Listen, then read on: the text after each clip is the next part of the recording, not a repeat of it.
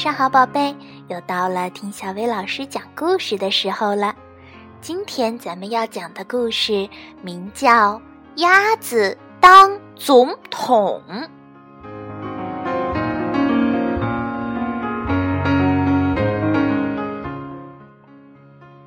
管理一个大农场是个十足的苦差。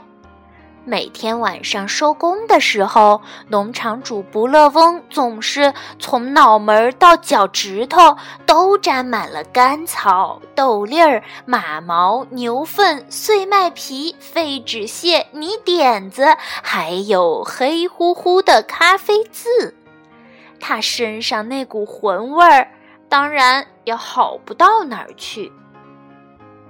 每天。动物们也总是有一堆讨厌的活儿要干：小猪打扫床底下，奶牛给院子拔草，绵羊在谷仓扫地，鸭子倒垃圾、捡草坪、磨咖啡豆。每天收工的时候，小猪们的身上总是沾满了碎棉线。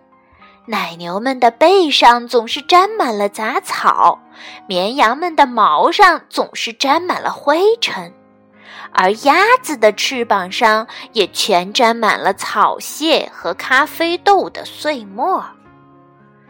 鸭子不喜欢做苦工，它更不喜欢拽着自己的羽毛往外挑那些草屑和碎沫沫，真不公平。不乐翁凭什么可以管我们大伙儿？鸭子想，我们得开一个选举大会才行。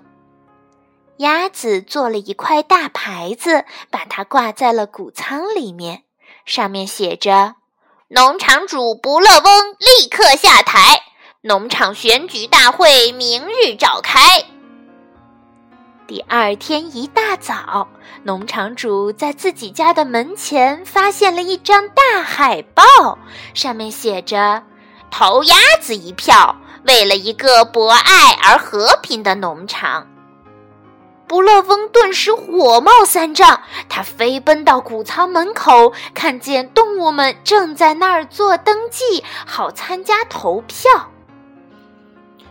投票者登记处。投票者需具备以下条件：一、居住在农场；二、有合法身份证件；三、至少要和这牌子一样高。但是小耗子们聚在一起，强烈抗议身高歧视。鸭子就拿起笔，把最后一条划掉了。选举那日，每个动物都填了一张选票，然后把选票丢进了一个盒子里。选票经过统计，投票结果被写在一张大海报上，贴在了谷仓的墙外。不乐翁六票，鸭子二十票。不乐翁强烈要求重新统计票数。结果，在一头猪的屁股上，大家又发现了一张臭烘烘的选票。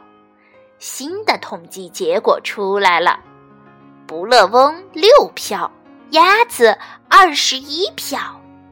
在选民的欢呼声里，鸭子正式当上了农场主。管理大农场是个十足的苦差。每天晚上收工的时候，鸭子总是从脑门到脚趾头都沾满了干草、豆粒儿、马毛、牛粪、碎麦皮、废纸屑、泥点子，还有黑乎乎的咖啡渍。当农场主真是一点儿都不好玩儿，鸭子在心里嘀咕。这天晚上。鸭子和他的工作团队开始做起了参与州长竞选的准备。鸭子把农场丢给不乐翁去管，他自己就忙活竞选拉票去了。他去了乡下的小饭馆里做客，他迈着鸭步做街头游行，他去参加镇民代表大会，他发表了许多场只有鸭子才能听懂的演说。最后，经过选票统计，投票结果被发表在当天的地方新闻报上。州长女士，二十九万九千九百九十九票；鸭子，三十万票。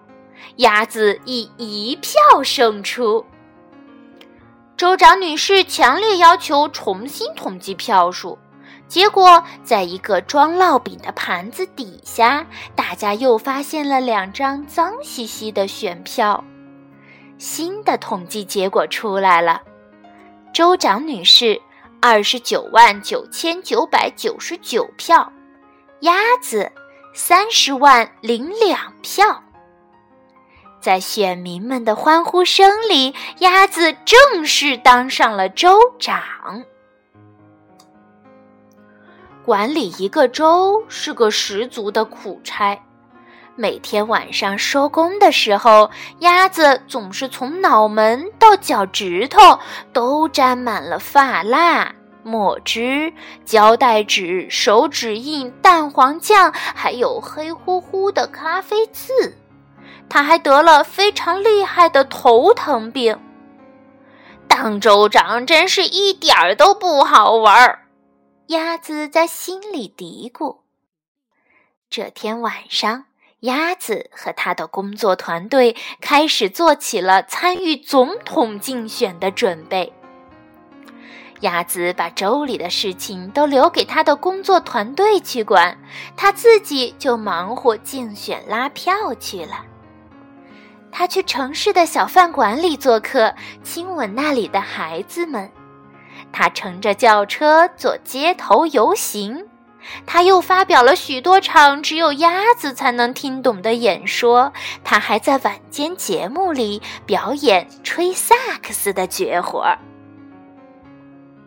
竞选日那天，全国的选民都填了一张选票，然后把选票交到了投票站上。选票经过统计，投票结果被公布在当天的有线电视新闻里。美国大选结果：总统先生，五千零五十四万六千一百六十五票；鸭子，五千零五十四万六千一百七十票。鸭子打败了总统。总统先生强烈要求重新统计票数，结果在总统先生想藏起来的裤子后面，大家又发现了十张黏糊糊的选票。新的统计结果出来了：美国大选结果，总统先生五千零五十四万六千一百六十五票，鸭子。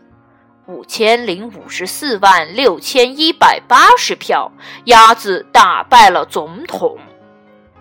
在选民们的欢呼声中，鸭子正式当上了总统。管理一个国家是个十足的苦差。每天晚上收工的时候，鸭子总是从脑门到脚趾头都沾满了面霜、纸条、订书针、窃听器、安全徽章，还有黑乎乎的咖啡渍。他的头疼病变得更厉害了。当总统真是一点儿都不好玩儿，鸭子在心里嘀咕。这时候，他忽然瞥见了一条报纸上的招聘广告：招聘鸭子，无任何特殊要求，只需会剪草坪、会磨咖啡豆。鸭子就在他自己的房间里开始写起了回忆录。